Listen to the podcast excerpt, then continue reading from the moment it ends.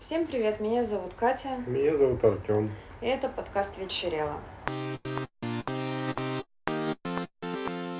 Мы обсудим два фильма. Мы решили сделать так, потому что они, ну, не похожи, но, наверное, сходятся в том, что событийно там не так много всего, и, соответственно, много времени на перечисление фактов и событий не затратится. Ну вот как-то так. На этой неделе получилось как-то так. Первый фильм называется «Адская пасть Мохаве». Он 2022 года. Он сейчас идет в кино. И я ну, с месяц, может быть, назад, когда была в кинотеатре, видела его трейлер. То есть вот, как-то уже были прогреты, интересовались, ужасы, отзывов пока что немного. Те, которые были, в общем-то, заинтриговали. Ну, если без спойлеров, хотя там, по сути, не может быть спойлеров практически, разве что самый финал. А, Все остальное, по сути, он такой довольно артхаусный, поэтому сложно проспойлерить. Но если вот просто по фактам, он делится на две половины примерно, ну, не, не равные, да, на две части. Первой части очень красивая любительская съемка, как музыкальная группа с их э, с, с режиссером едут в пустыню Мухавы снимать клип для этой группы. Они все друзьяшки, они общаются, снимают друг друга, выпивают, э, едут на машине, ставят палатку, веселятся. Очень-очень летний, солнечный вайб, очень все красиво. Единственное, что мы сразу заметили, очень сильная трясучка. Понятно, что мокюментари они подразумевают, ну, весь жанр подразумевает некоторую неопрятность. Ну, по-разному справляются с этим. Да. Мы смотрели дома с телевизора, то есть не на большом экране, вот не могли отделаться от мысли о том, как же это интересно воспринимается в кино, потому что очень сильно трясется все время камера. Не трясется, она машется просто, как будто прям вот размахивает ей. Там очень много съемок с приближением на зуме, и, соответственно, любые, любые движения камеры, даже незначительные, изображения, конечно, очень сильно шевелится. Плюс, когда происходит уже часть в жанре ужасы, много беготни, суеты, человек может действительно просто, держа в руках камеру, бежать куда-то, опустив руку вдоль тела, и, соответственно, вы видите все именно таким образом. Но это такое. А вот сначала они все едут, а потом там начинают происходить всякие страшные события. По сути, вот это и все. Ну, это классика, конечно. Группа друзей едет в какое-то место. Ну, здесь, конечно, нельзя не отметить тот факт, что реализована эта задумка совершенно уникально. Все равно локация очень своеобразная, то есть они не поехали в какой-нибудь, не знаю, домик в лесу по классике. Это пустыня, это красочно, это красиво, это интересно она, конечно, много привносит, сама локация. Плюс вот эта вот съемка первая тоже красивая. То это не просто э, репортажные съемки, а этот чувак снимает видео на зеркальный фотоаппарат большой, он занимается видеосъемкой, то есть он специально выбирает ракурсы, кадры, моментики. И это выглядит клево. Ну, мне очень понравилось смотреть, тоже очень захотелось с друзьями сесть на машину и куда-нибудь поехать, господи. Короче, да, это вопросов нет. Прикольно выглядит. И мы попытаемся в части со спойлерами обсудить ту самую вторую часть, которую уже сложнее описать. И то есть дело даже не в том, что мы боимся проспойлерить. Тут уже более дискуссионно как это все понимать. Вот это уже, пожалуй, интереснее будет. Так что, понравился ли тебе фильм? Ну, в итоге, наверное, нет.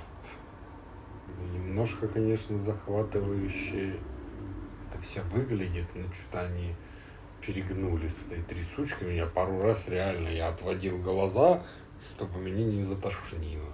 А, да? Ну, мне как-то это не, Ну, не, что не так. ну, может, у меня такое было состояние. Не, ну, все бывает, понятно.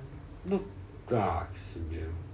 Ну, И мне- все это, естественно, как-то все сразу отсылки к ведьме из Блэр и ко всему этому, что уже было. Но Ну, когда- другого и сделать, наверное, Да, тоже да, нельзя. да. Но, но задумка прикольная.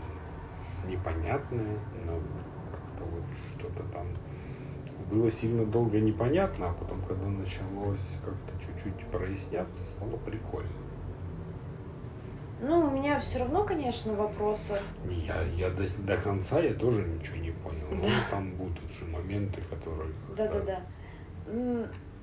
Мне, знаешь, скорее понравилось, потому что, несмотря на то, что много кровавых сцен, он не пугает. Это как-то вообще на другом уровне воспринимается. Это не такая мясорубка, как, не знаю, в какой-нибудь шестой части пилы или типа того. Совершенно не так ты это все видишь. И быстро становится ясно, что, ну, сначала жутко, потом вроде такой, а, окей, понимаешь, что это в основном такой ход более метафорический, нежели реальный, и, соответственно, смотришь на это уже совершенно с таким исследовательским интересом. Мне, мне понравилось, и несмотря на то, что ну, то ли как-то он переусложнил, то ли я, может, каких-то ключиков не, не увидела, не заметила. Я не знаю. Не, не дос- ну, не, недостаточно я поняла, потому что бывают фильмы, которые, да, ты тоже не имеешь исчерпывающих ответов или, ну, не знаю, банальный пример с Дэвидом Линчем, который ты тоже можешь не понимать абсолютно всего. Да сам Линч не понимает всего, что Ну он да. хочет показать. Но у тебя есть какое-то вот ощущение внутри, что это на каком-то уровне как-то понятно. Ну, то есть не в категориях логики, но оно вот как-то резонирует, что ли. И на концептуальном уровне ты такой киваешь, все равно сидишь. Ну да.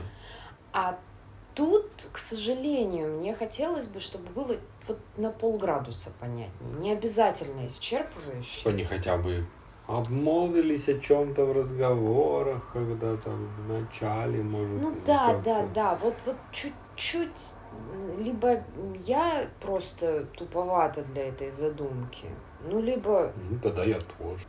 ну это недостаточная выборка. Я Нас всего двое. понимаю, да. Но если кто-то из наших слушателей посмотрит и у него будут мысли, обязательно поделитесь, нам будет интересно. И я не думаю, что я бы его прям пересматривала часто, потому что это довольно затянутая вот эта жуткая часть. И мне кажется, что она особенно хорошо работает в самый первый раз. Конечно.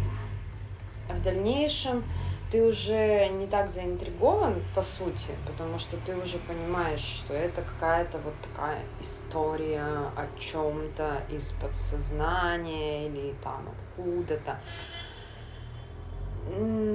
Хотя, может, станет понятнее. Ну, Может быть, да. Есть шанс. да, просто что-то заметишь, выцепишь. Короче, мне скорее понравилось. И как минимум мне он показался прикольно задуманным все-таки. Это не банально. Необычный. Да. Сейчас попробуем со спойлерами коротенько разобрать, что там нам было понятно или непонятно. Но Они сначала что-то слышат, и двое там, два парня и две девушки. И один из парней с одной девушкой, они выходят из палатки с фонарями, идут, э, начинают кричать, что-то происходит. Наш главный герой, собственно, режиссер, который снимал все это время, ну, большую часть все это снимал он. Он сидит с другой девушкой в палатке, они, естественно, боятся. Они выходят, и начинается вот эта вот суета. Э, Темно, только маленький кружочек света э, на огромном черном Да, но и вот это вот максимально очень долго. Непонятно, он водит этим лучиком. Ну да, при этом у Чуть-чуть. него фонарик такой очень узкий, пучок дает. Но при этом иногда он мог сделать его не узким. Ну, ладно, это же все тоже, как Ну мы потом выяснили, во многом в его голове просто все было, соответственно, Да. это можно тоже сделать метафорой восприятия, когда ты можешь видеть вещи только очень точечно или как-то охватывать реальность более. Ну, я так это могу. Это первое, что напрашивается. В общем, очевидно, что происходят какие-то гадости, какие-то кровавые вещи, что-то. Там был постоянно повторяющийся а, такой знак, как что-то мерцающее на небе. И это, ну, я не знаю, ни на что не похоже, просто такой яркий объект. Но вот у меня были сомнения на небе ли. Ну, там же вокруг чернота, Ну да. оно все мерцает. Там же был момент. Ну, то есть, по сути, тут как бы нету какой-то логичной последовательности, поэтому, наверное, можно просто... Да без разницы, да, потому что там через время все начинает мешаться, путаться, меняться местами. Да, по сути, все прям сильно запутывается.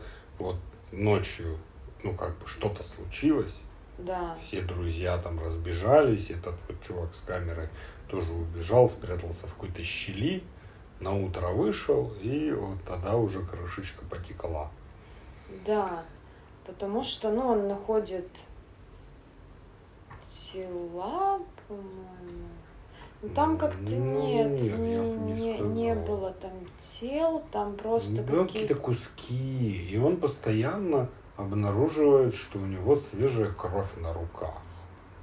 То есть вот как бы он вроде ходит, ходит, такой, о, опять типа жи- жижа. Да, очень много крови. Она с каждым условным днем, потому что ну, он как бы проживает дни, ну это тоже очень неконкретно все. В какой-то момент мы видим повторение тех событий, которые были до этой ночи, как они снимали а, певицу, как они там... Ну, как они, да- собственно, шли в эту пустыню. Да. И он издалека их видит. А, или, или он даже как будто бы заново участвует в тех же событиях, которые были до этого, но все уже какое-то стрёмное, все покрыто кровью, все в крови, ну как будто этого не замечают. И Да. всё- ну, И постоянно, что он как будто плавает в чем-то. Ну, в крови, как будто бы и такой, и, как будто бы его выплевывает вот обратно туда в пустыню. Он такой, «Ух!» встал такой, с него еще куча кровищи как бы стекла. да, да, там есть такой какой-то метафорический момент действительно насчет э, пережевывания, выплевывания, либо символических, не знаю, родов, потому что в какой-то момент он сдирал с ноги что-то как раз-таки Да, типа это амниотического пузыря. Ну, и это, это все странно. достаточно неприятно, но оно не, не- Ты настолько быстро погружаешься вот в эту ситуацию, что все вокруг абсолютно залито кровью и покрыто кровью, что ты такой ок. Ну, оно не выглядит прям тошнотворно, и мне кажется, он и не преследовал создатель такой Ну цели. да, и вот правда это мерцание в какой-то момент очередных там вот этих непонятных путешествий, он как бы видит это мерцание, начинает к нему двигаться, а это оказывается фонарик, лежащий на земле, кровище, который, ну есть такой сигнал, мигающий фонариком, что типа все это время был он.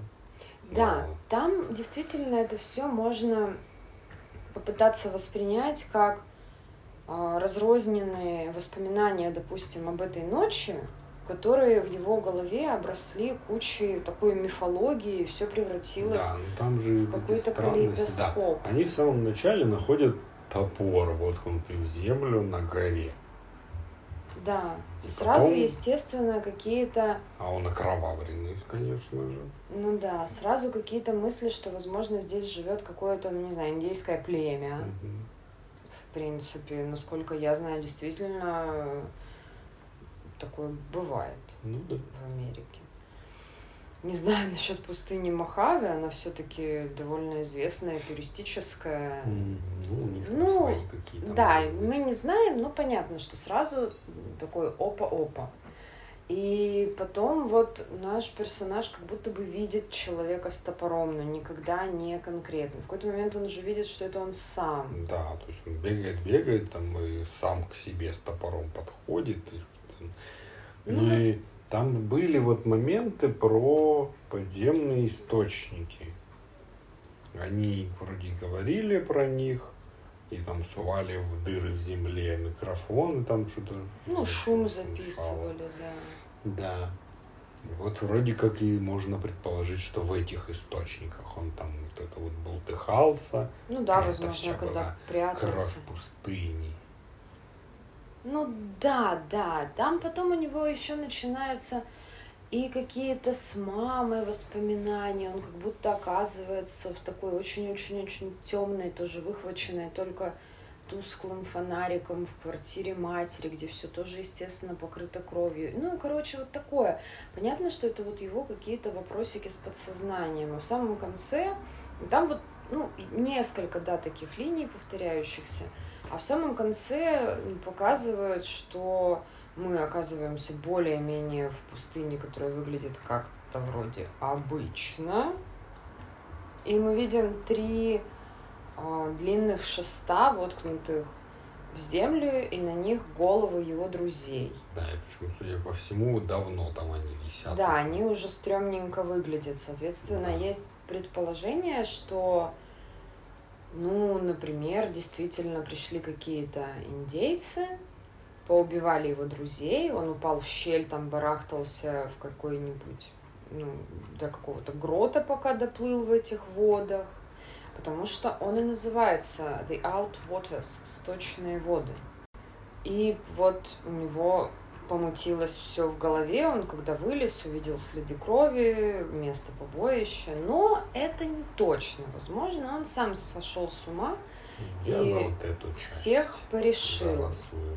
Да, по какой причине, это уже дело пятое. Вот у человека триггернулась внезапная психическая... Ну и про друзей там постоянно повторяется, как то они в палатке сидят, то, как он находит э, другую свою подругу, и она начинает бежать, и она бежит так, как в клипе примерно, но с испуганным лицом, то там друг его появляется. Ну да, есть, есть моменты, которые заставляют предположить, что они были напуганы, и, возможно, они боялись именно его. В самом конце он отрезает себе пенис и выпускает кишки, и идет, прогуливается, волоча кишки по пустыне, и как бы все, happy end. Мне вот, да, не хватило ключей, потому что даже если хорошо, вот он сошел с ума, и нам показывают его безумие, но мне не хватило в нем структуры и какого-то способа это безумие понять. Ну да, но за это все вот был один моментик, который может быть можно привязать, как в самом начале, до того, как началась вся эта суета, что-то еще. Он что-то ходил, ходил, и они как бы жили там две палатки у них было, палатка мальчиков, палатка девочек. Да. И он пришел к этому своему другу, который спит, и что-то там ему говорил, и такой рукой его спину трогает, а у него уже руки в кровище. И он стал говорить странную какую-то фразу из серии того, что небеса раскрылись или что-то такое. Ну, что-то, да, такое было.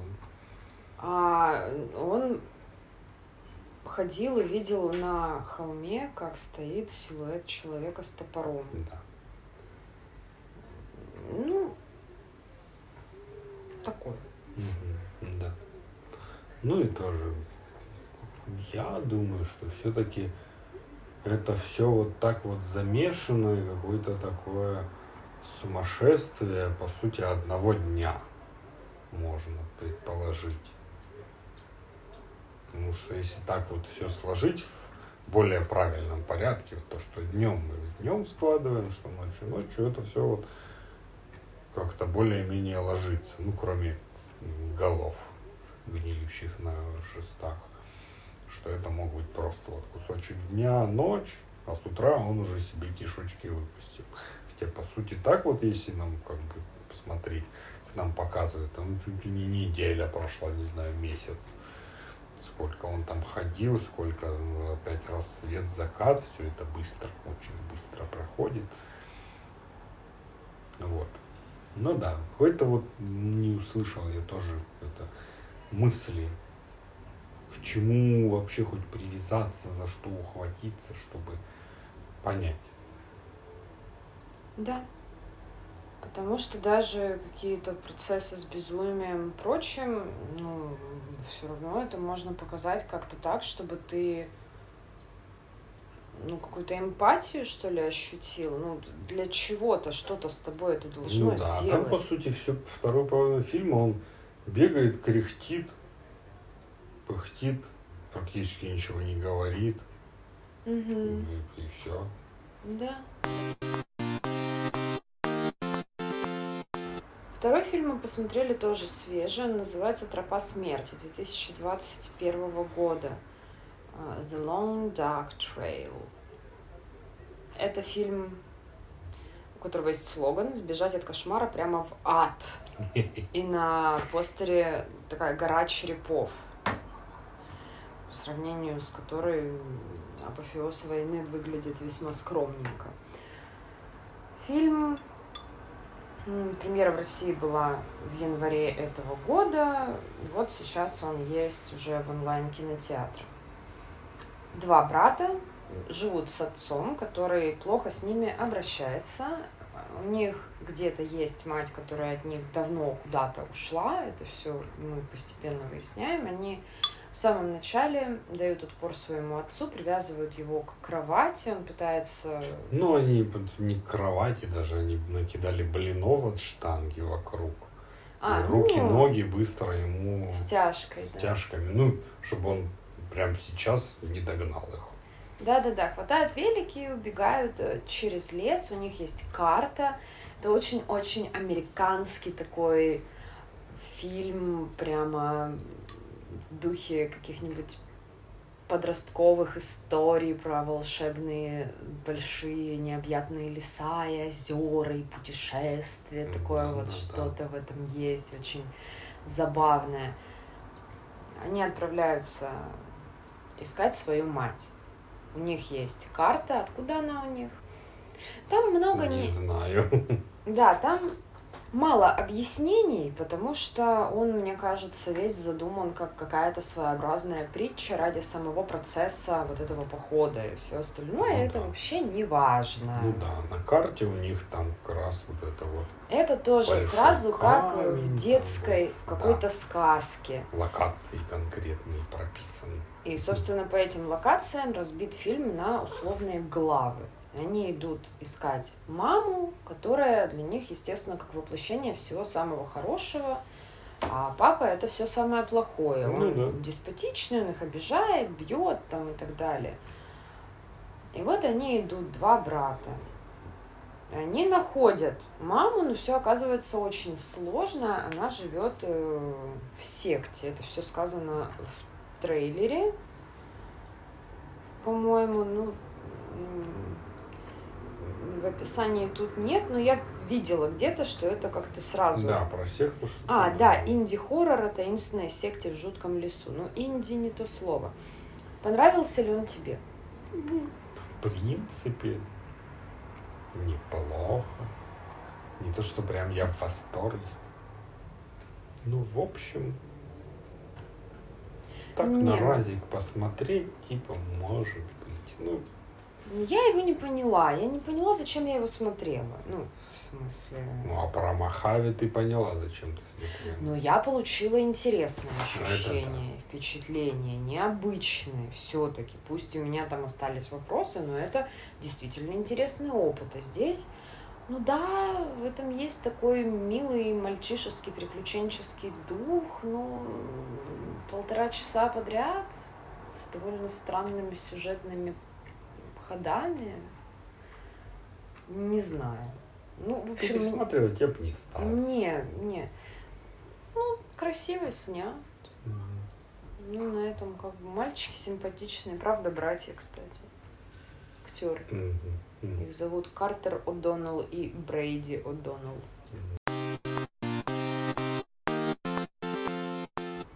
А если со спойлерами получается что там? Пацан травмируется старший, и там тоже как-то вот не совсем понятно. Там есть немножко мистический элемент, пока они идут по лесу, но я так и не поняла назначение и что там на самом деле, потому что то ему кто-то там видится, ну вот что-то да, сейчас в последнее время стали часто что-то такое вкидывать, ничего не объяснять. Ну, просто типа это фигура речи у нас такая, Ну вот да. э, метафора. Уже несколько фильмов было таких.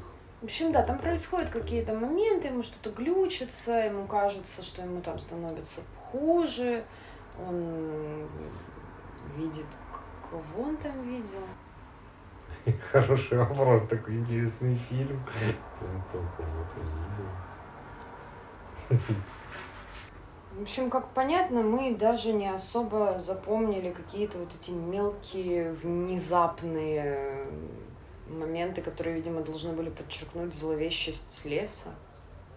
Ну, наверное, вот реально у меня вообще из головы вылетело.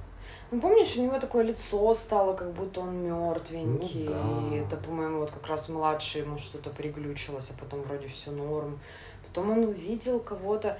Возможно, в расширенном сценарии там как-то больше объясняется про их прошлое. Это какие-то призраки прошлого, потому что там что то ли девочка была, то ли кто-то, как кто-то, знаешь, из серии может кто-то погиб там или вот теперь их преследуют. Ну, такой вот сразу напрашивается, что это должно быть что-то связанное Ну с их да, жизнью, но нам ничего не Не объяснили. сестра ли?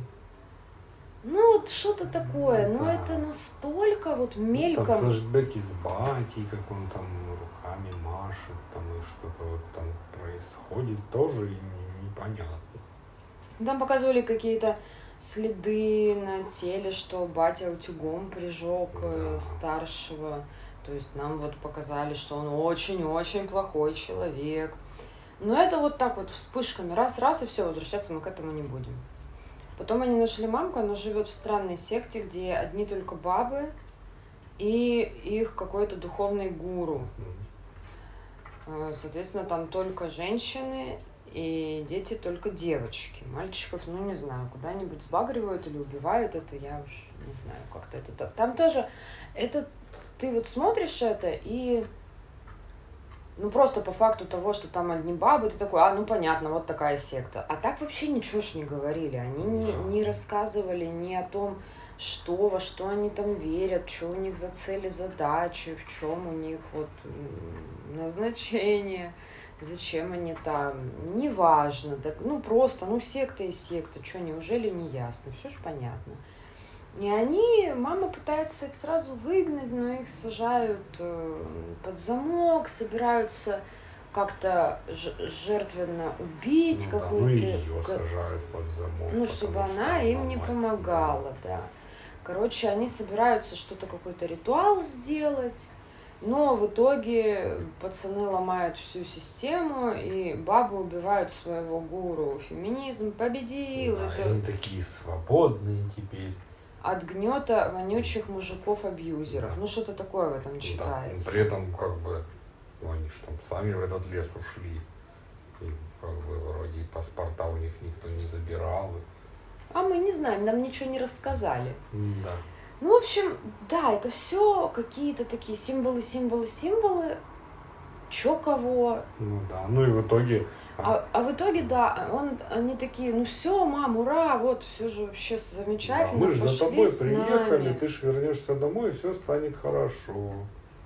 Она говорит, да, все обязательно станет хорошо, но мне пока что тут нужно прибраться, помочь подруженькам, короче, встретимся когда-нибудь, идите. Да. И они возвращаются, получается, обратно домой, где батя их уже там подкарауливает, Да, чтобы, ну, очевидно... Просто как бы, может, это все была метафора, как прощание с матерью, знаешь, типа.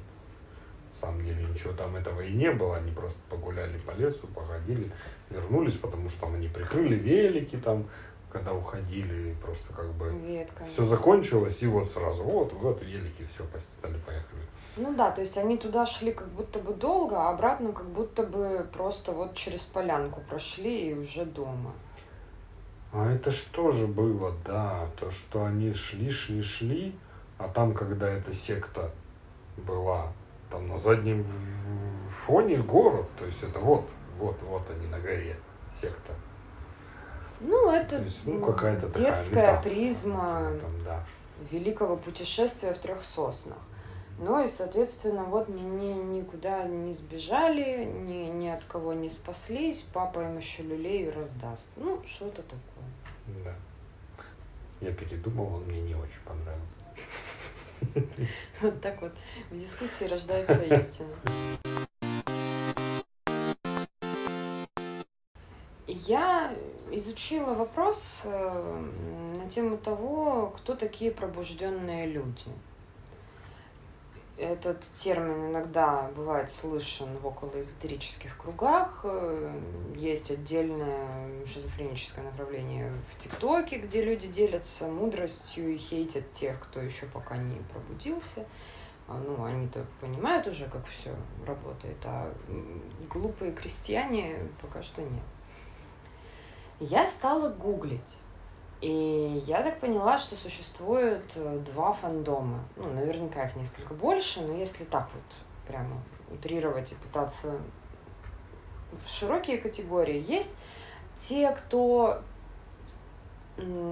пробуждением называет что-то типа духовного роста.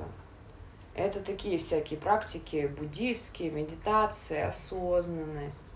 И там, конечно, есть немножко такой налет волшебства в этом всем. Ну, как, наверное, у всех очень увлеченных людей, у них всегда есть такой восторг неофита.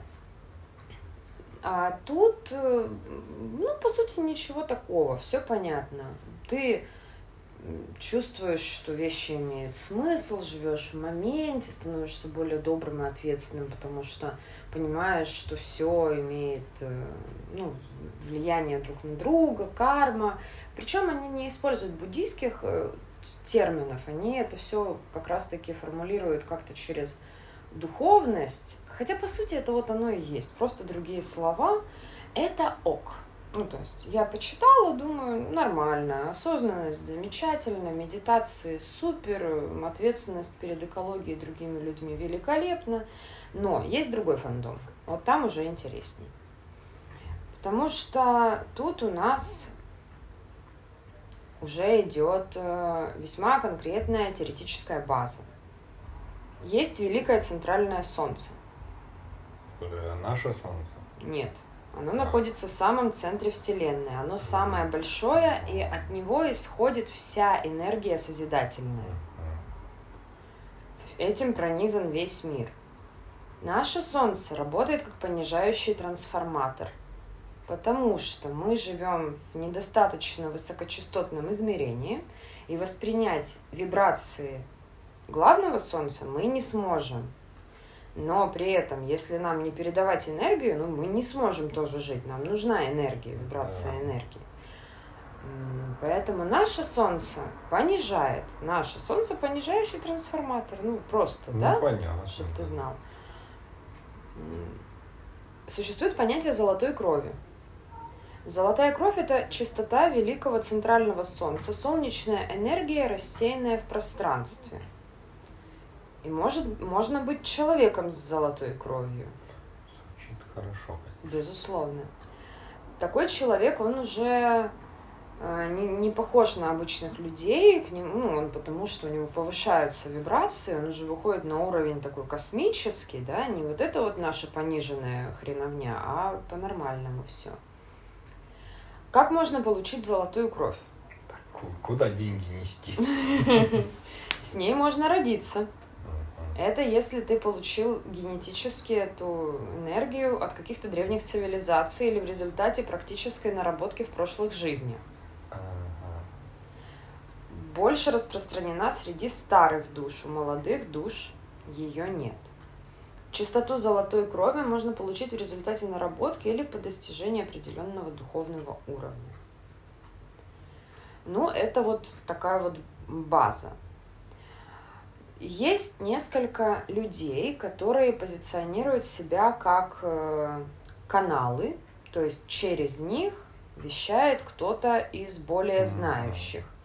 Например, каналом Архангела Михаила является женщина по имени Ронна Герман. Она написала много книг, она вот у нее в какой-то момент заговорил с ней Архангел, и она такая бросила все свои старые дела. Я не, я не очень интересовалась биографией, я просто вбила в поиск и прочитала три строчки. Что вот она, да, бросила все свои дела и занялась только тем, что она сейчас транслирует важную информацию от Светоча и распространяет ее, доносит до людей, чтобы мы все были в курсе, к чему надо стремиться и в чем Понятно, высшая цель. да. А, по ее информации, соответственно, это, ну, по аналогии вот э, со скрижалями.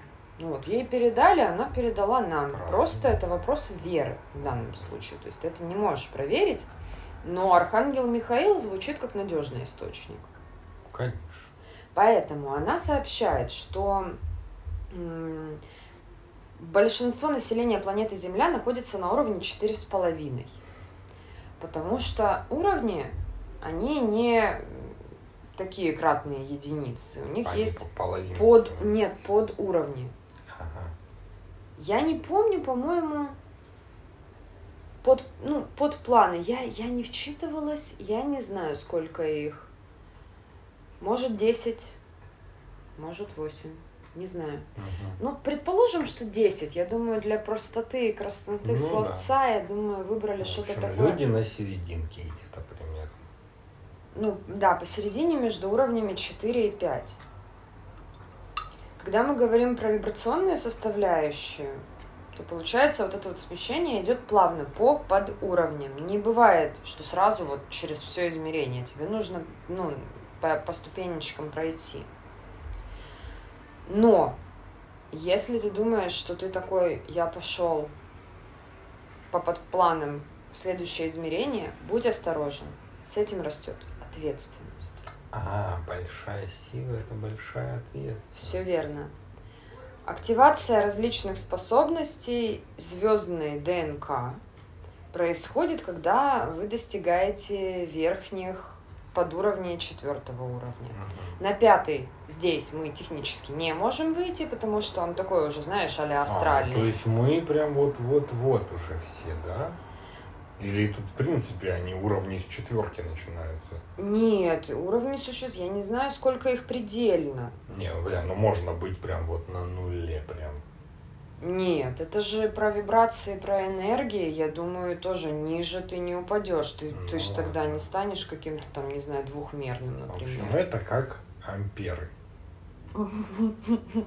Можно на 3, можно на 5 или на 99.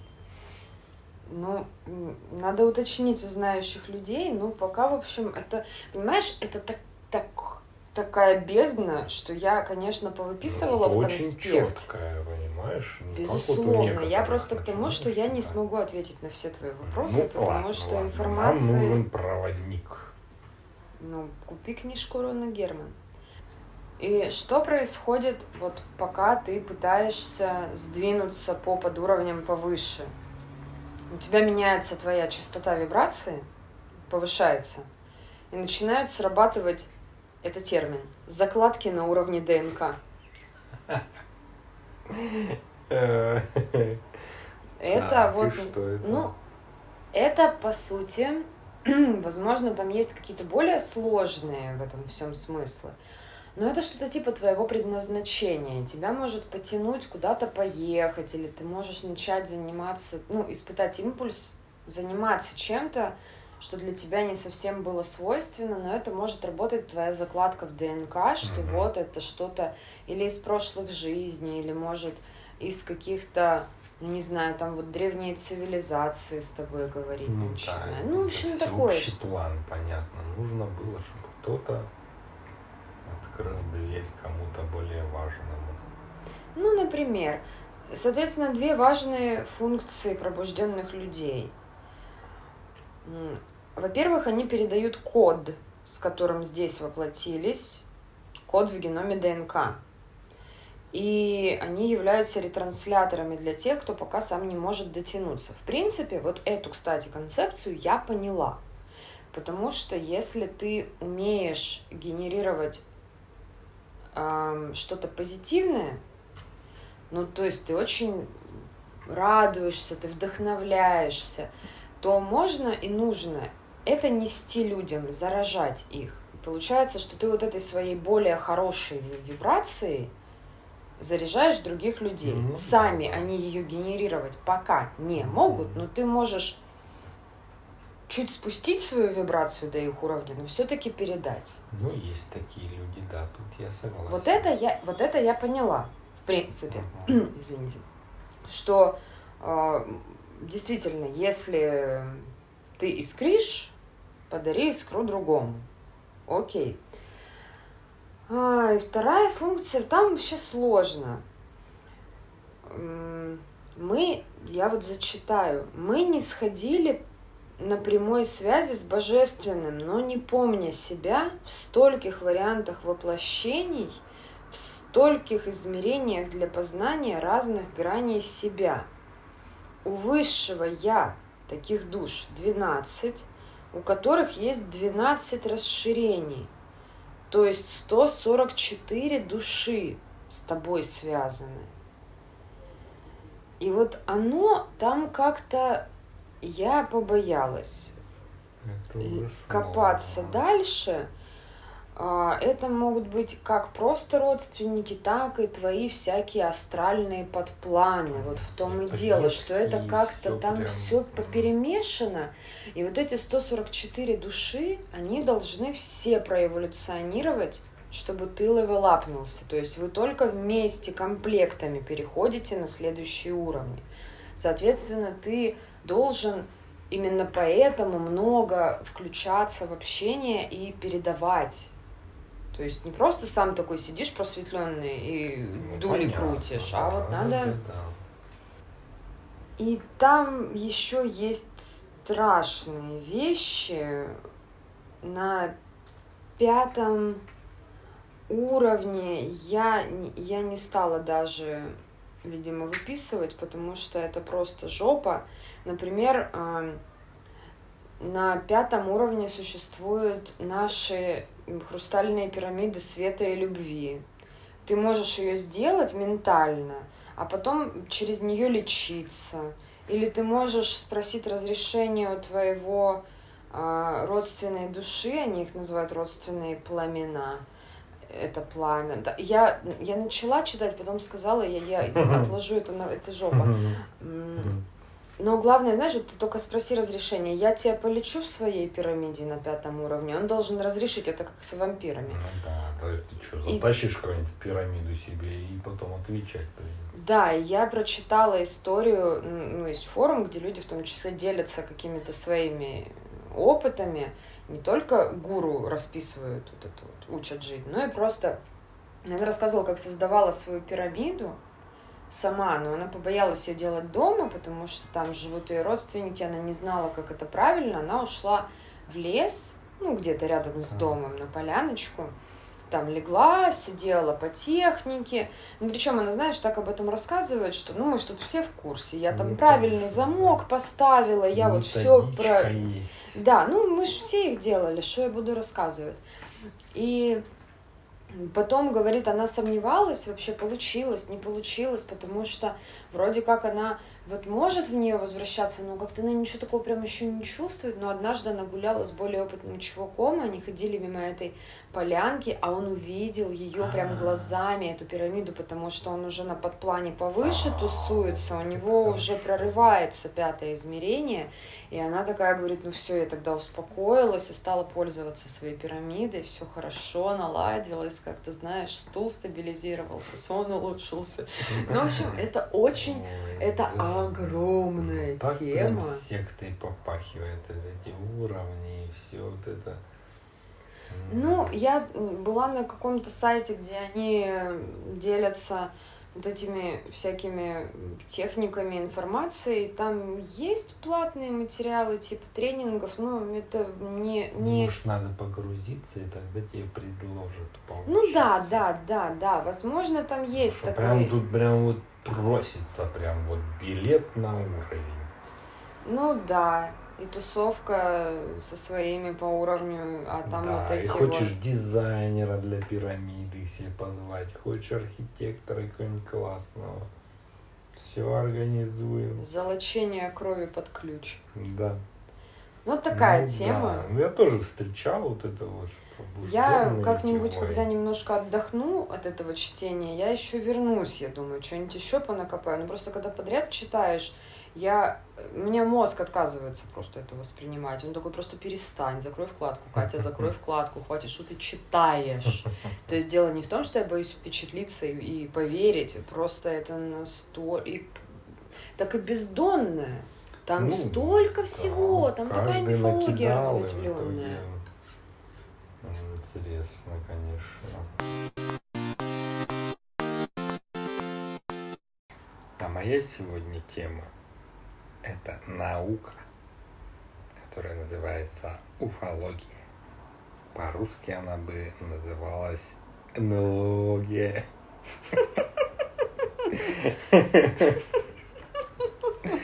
Итак, э, как вот я не знаю по-английски, я, я всегда называл УФО. Наверное, ЮФО. Ну да, ю. Итак, ЮФО это по-английски сокращение НЛО. Ну да, unknown flying object. Да. Неопознанный летающий объект. То есть это наука, которая изучает все, что связано с НЛО.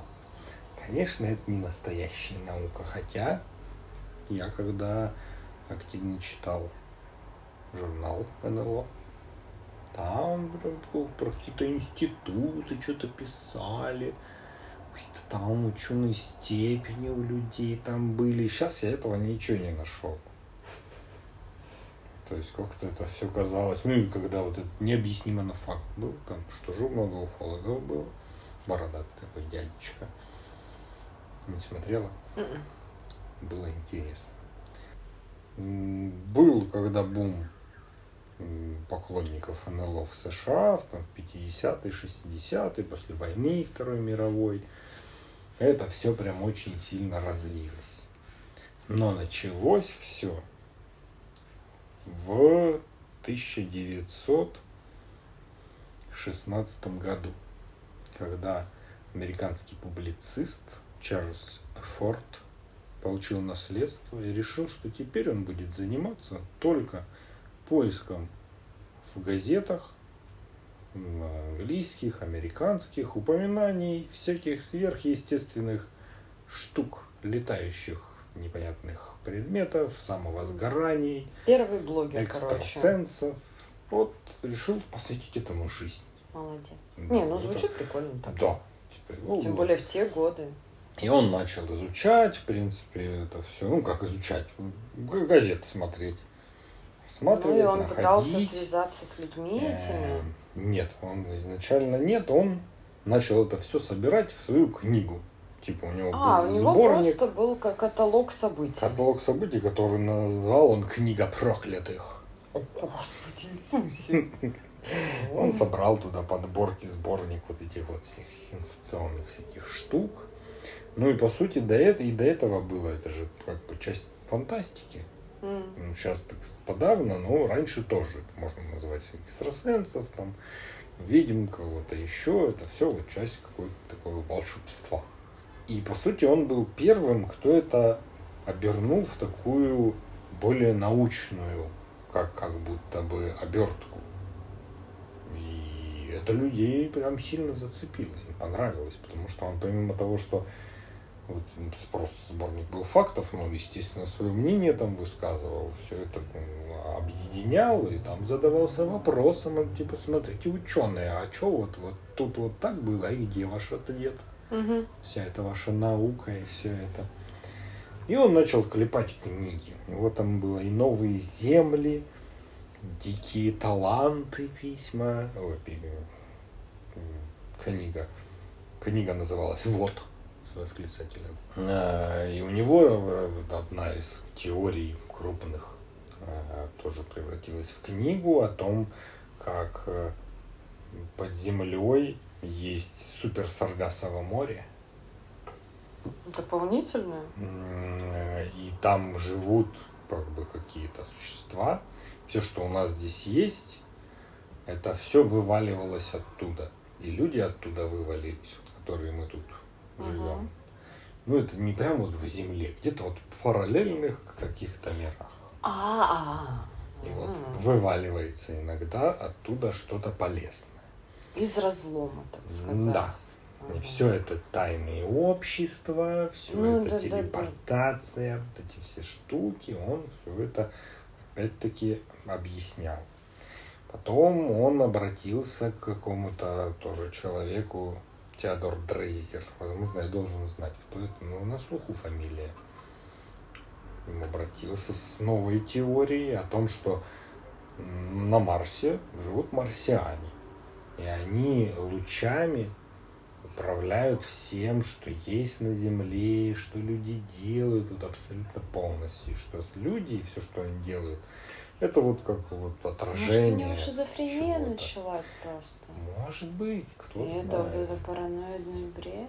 Может быть. И вот, естественно, он там же много находил и уже тогда про какие-то летающие непонятные штуки, все это. И вот тогда уже родилась вот эта вот мысль о том, что надо изучать, собирать, обрабатывать. Дальше там у него были выступления, что-то еще. Ну, человек посвятил этому жизнь. Ну и потом дальнейшие уфологи не забывали его. Там дальше много, много и выставок, и всяких обсуждений его работы, всего, что только можно.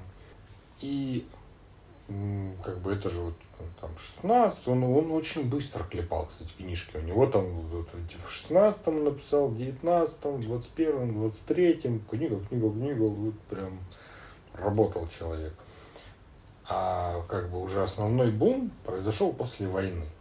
Во время войны начался Второй мировой, когда, во-первых, появилось много каких-то летательных аппаратов новых, и все, тут люди в деревнях живут, вообще ничего не видели, ни машину даже иногда, ни двигателя, а тут начало все летать. Естественно, они начали все это обдумывать и обговаривать, и там уже Ну, а потом уже холодная война, Да, вот это вот все шпионаж. война, ка- каждый думал, а это может там, вот Да-да-да, то есть Советский это же подогревало США. очень сильно. Ну, естественно, в США это все сильно развивалось. Во-первых, потому что у них большое разнообразие территории. Опять-таки, вот там пустыни у них есть. ну, Пустыни, пустыни. У них там как чуть ли не джунгли на границе там, с Мексикой. У них там леса и зимы, и все. И они начали там, наблюдать, там то в пустынях чаще летает, там, сям. И помимо прочего, в России в СССР тоже это все было, об этом я сейчас тоже расскажу. Но 1976 году был принят закон о свободе, свободе прессы там или ну, чего-то такого, и им пришлось рассекречивать всякие разные секретные штуки Мгм. начиная там со Второй мировой войны и дальше. И там было много свидетельств и каких-то записей пилотов, и всего такого. И все это уфологи такие, давай сейчас. Ням-ням-ням. Потому что, по сути, это есть масса направлений. Хочешь, куда хочешь, вообще иди работай. Хочешь, изучай летающие тарелки. Хочешь, изучай заговор правительства о том, что они в сговоре с инопланетянами. Хочешь, изучай то, что правительство инопланетяне. Хочешь, что твой сосед инопланетянин. Или изучай, как они там на Марсе дома строили, или на Венере. Там. Ну, вот вариантов вообще масса. Вот. И, ну, то, что в США, как бы, это все, там, вот эти все зоны, там, 51 и многие другие, это все, ну, уже, в принципе, на слуху. Но, как обычно, никто не знает, что у нас-то было. Ой, блин, я помню, это тоже была какая-то передача, ну, вот из разряда по РЕН-ТВ, по ТВ-3, которые были, я их сейчас уже не помню. И там показывали, это же что-то засекреченная зона в Неваде, да, есть? Да, там совершенно Куда зона нельзя прийти, но там есть какие-то снимки то ли со спутника, то ли что, ну, то есть какой-то способ до- добыть изображение, но, понятно, в так себе качестве и с большой высоты. И там показывали, это прям было, ну, видимо, передачи повторяли же регулярно, Да, бывало одни и те же выпуски или как-то нарезали. И Там были какие-то такие столбы, полые внутри, непонятного назначения. в журнале тоже про это все было. Помнишь Да, же? Там и столбы, прям тарелки прям ну, стояли у них припаркованы. Не, ну припаркованные тарелки это ладно, это ну слишком клюквенно. Ну да. А про столбы непонятного назначения. Ну да, что-то странное. Это ж такое, ой, помню, сидела тоже в потьмах телек смотрела, страшно. Да, Класс. супер вообще. Ага. все это очень интересно. Ну да, нервы пощекотать, фантазию потеребить. Да. Так вот, в СССР все началось в 46 году. Весь интерес, как бы тоже вот после войны. А, После книги писателя-фантаста Казанцева, который в своей книге выдвинул гипотезу о том, что Тунгусский метеорит это было крушение Космического, космического корабля. корабля. Да. После этой книги вместе с э, академиком из Академии наук, доцентом Московского авиационного училища Зиделем они организовали такую тусовку. Они читали лекции о том, что вот и так, и так может быть еще. То есть это, ну, как бы, вроде бы просто он писатель, фантаст, но на самом деле он как бы, вот, мысль свою Мгм. вложил сюда. И только вот в 47-м они начали разгонять эту тему. Через 10 лет только Академия наук официально признала, что это все-таки был не корабль, а взрыв там и метеорит. И они начали собирать вокруг себя каких-то людей. Э, Люди, просто обычные люди, стали слать им письма со своими историями. Кто что видел, где там что летало, где бабахнуло и так далее. А, И читали они все эти свои лекции в а, как это называется, где на звезды смотрят под куполом? Обсерватории, хотел сказать, консерватории. Обсерватории. И опять-таки потребовалось 10 лет, чтобы дирекция обсерватории сказала, что-то вы не то рассказываете здесь. Они думали, что там для школьников астрономию преподают. Может быть, то есть как бы это довольно занятно. Потом вот в 61 году и дальше начали в газетах, журналах, причем таких в «Правде», например, выходили материалы про НЛО, но они там были такие, как бы, более журналистские, где они рассматривали возможность, что это правда, и вот все-таки, что это неправда, мгм, рассказывали. мгм. Вот в 62-м, по-моему, или 65-м году они обращались через центральное телевидение, а тогда это, ну, наверное, первый и второй канал. Ну Больше да, же, вряд ли не было. что-то было. И они обращались с просьбой присылать им свидетельства обычных людей. И люди присылали им.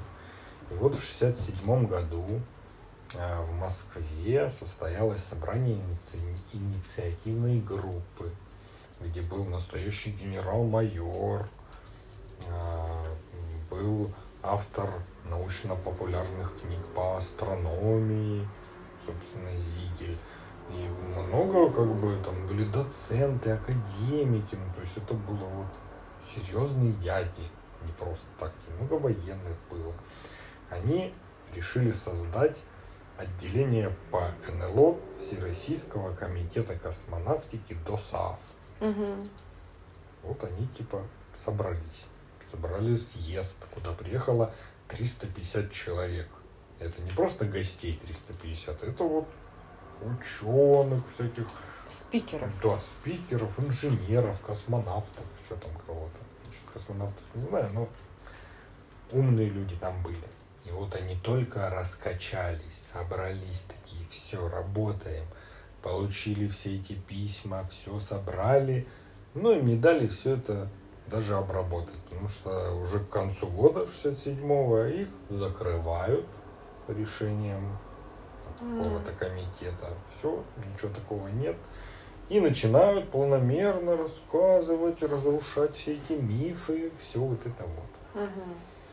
Вот. И по сути там дальше уже происходят какие-то крупные НЛОшные штуки в СССР, там был Петрозаводский феномен, где было какое-то массовое наблюдение многих объектов, что-то еще там такое. Разные были ситуации, но уже это все не давалось этому всему ход. Мгм. Уже это все признавалось чем-то таким не очень рукопожатным и немножко сумасшедшим. Хотя буквально 10 лет назад все такие, вау, что правда? Давайте изучим. А и вот уже в 1984 году Академия наук СССР организовала большую группу научную, которая начала проводить наблюдения. И они в течение 13 лет проводили наблюдения за э, небом там или за какой-то Мгм. местностью, или за теми же вот местами, где ну, как бы были свидетельства, что были инопланетяне, все, все вот это. И отчет сделали, что за все это время не было ни одной посадки НЛО, не было ни одного общения с человеком, ничего не Мы было. проверили. Да, раз за 13 лет не было ни разу, ему не видели, значит не было такого. Ага. Вот. И потихоньку это все касает, уже превращается уже в хихоньки-хахоньки. Мгм. Серьезно никто не воспринимает. И вот я с удивлением узнал, что при Президиуме Российской Академии Наук есть комиссия по борьбе с лженаукой и фальсификацией научных исследований которая все эти годы боролась с уфологией. Но с прошлого года ее буквально в декабре ее упразднили и передали Российской Академии Наук. А, ну чтобы они, в общем, функции. сами занимались Да, что нам не порядком. нужен теперь отдельный комитет. Это все занятно. И как бы сейчас, ну, ты начинаешь гуглить какие-то новости, и там вот такой список выпадает. Уфолог заявил, уфолог рассказал, уфолог наблюдал, он смотрел в подзорную трубу, и там на Венере дома, потом вот это не, была не так давно фотография с Марса, с, э, там, где там как будто дверь такая приоткрытая. А, да, да, да, да, да. И Бункер. такие сразу такие типа. уфолог заявил, что это гробница. И только потом выяснили, что это какая-то очень маленького размера, какой-то камушек был. И там что-то какой-то снимок было, там оранжевая, как будто рука со скафандром такая машет, из-за камня. И уфолог заявил, что это марсиане нам передают пример. Там дома на Венере идеально квадратной формы. В общем, продолжают люди заниматься, но уже это все не так популярно. Опять-таки в Гугле это все наткнулся на массу вопросов на Mail.ru, где вот эти вот вопросы. Сколько зарабатывает уфолог? Где учиться на уфолога? О, да, хочу сделать карьеру уфолога. Да, да, да, да. Ну и там серьезные люди, там же все серьезно в итоге объясняют. Ну, же правильный ответ дать, им рассказывают, что такой науки нет на самом деле. Зарабатывает каждый столько, сколько заработает. Всё Вот это вот. Вот. Так что от уфологов в ближайшее время не ждем открытий. Ну, да мне кажется, уже как-то все сложнее продвигать в массы. Это же было... Ну вот я Эдгара По недавно перечитывала рассказывания. У него есть тоже всякие разные такие на границе с наукой, ну потому что тогда э, викторианская эпоха, много научных открытий, но при этом оно еще на границе с таким чем-то а, древним языческим понимание какое-то очень базовое, и это, конечно, очень легко обрастает какими-то домыслами, фантазиями, все странно переплетается. И тогда, да, было много каких-то версий, теорий, самых фантастических. Ну, и ты, с одной стороны, вроде понимаешь, что, ну, маловероятно, что все так, но ты еще слишком мало всего знаешь, да. и ты такой а вдруг? Что даже бум развития техники сломал тоже. Да, теперь все можно рассмотреть в микроскоп, разобрать, собрать, все изучено. Понятно, что все равно не до конца. Я сегодня, например, слушала подкаст, просто случайно попала, мне в итоге он не особо понравился, поэтому я не буду ре- рекомендовать. Но там было о том, что сейчас вот эта вот ба- базовая модель физики, вот это вот комплект элементарных частиц, да, который Ну должен описывать все взаимодействия во Вселенной, все пр- превращения, переходы энергии, все такое. Ну, типа на, на элементарном Мгм. уровне, как делишки делаются. И они совершенно случайно открыли дополнительные нейтрино, и теперь просто пришлось, это называется новая физика, но это не так драматично, то есть это, по сути, просто как дополнение к уже существующей понятно. физике. Ну, Старая наверное, физика не отменяется.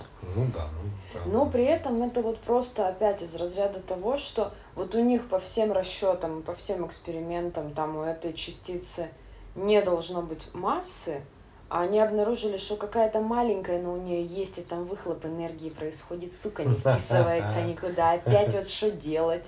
И вот это же бесконечно, Да, поэтому да. когда люди заявляют, что они все поняли, ну, мне кажется, это очень самонадеянно.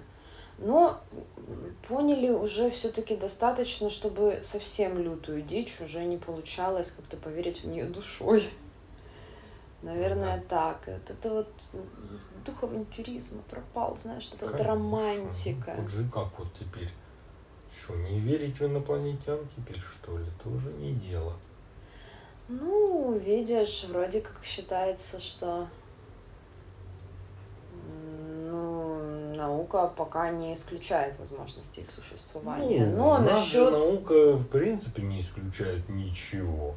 Ну, потому что, да, поживем увидим, называется. Да, ну, умные профессора говорят, что любое событие может быть с 50-процентной вариацией Вероятности. вероятностью.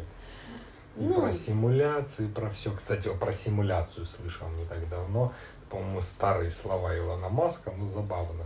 О том, что если это симуляция, то в реальной жизни очень скучно. Потому что кто будет делать скучную симуляцию? Ну, типа, ну просто, типа, какую-то такую. Блин, если... Если там скучнее, чем... Это вообще как... Тут, Так тут, вот, тут довольно скучно. Ну вот логически же правда. Ты делаешь какую-то симуляцию, ты же все равно туда закладываешь какие-то события, Ну да, как, что-то, что как в игре. происходило, или если реально Интернет. ты для своего погружения, или для наблюдения накидываешь что-то, что-то интересненького. Ну да. А если так, туда там нечем заняться совсем. Вот.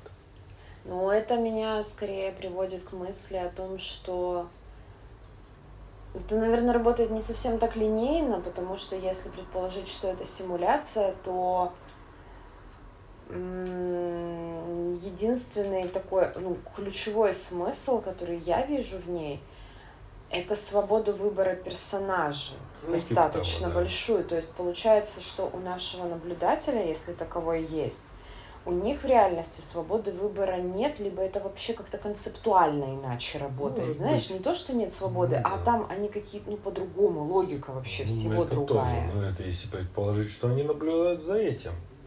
Может, они на самом деле наблюдают, как вулканы взаимодействуют со, всем окружающим. Ну, или как эволюционируют вирусы. Ну да, я Да, поняла да, твою да. идею.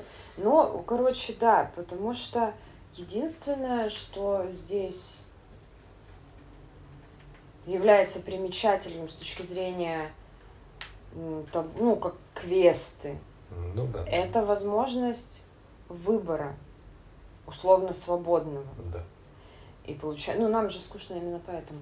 Ну, это так, у меня вечно с моими би- библейским, библейским чтением у меня постоянно какие-то отсылки к этим концепциям. Но они же, в общем-то, тоже по наблюдениям все сделаны Да, за миром и тем, как все работает, поэтому это все тоже легко параллелится в другие рассуждения, что я и делаю.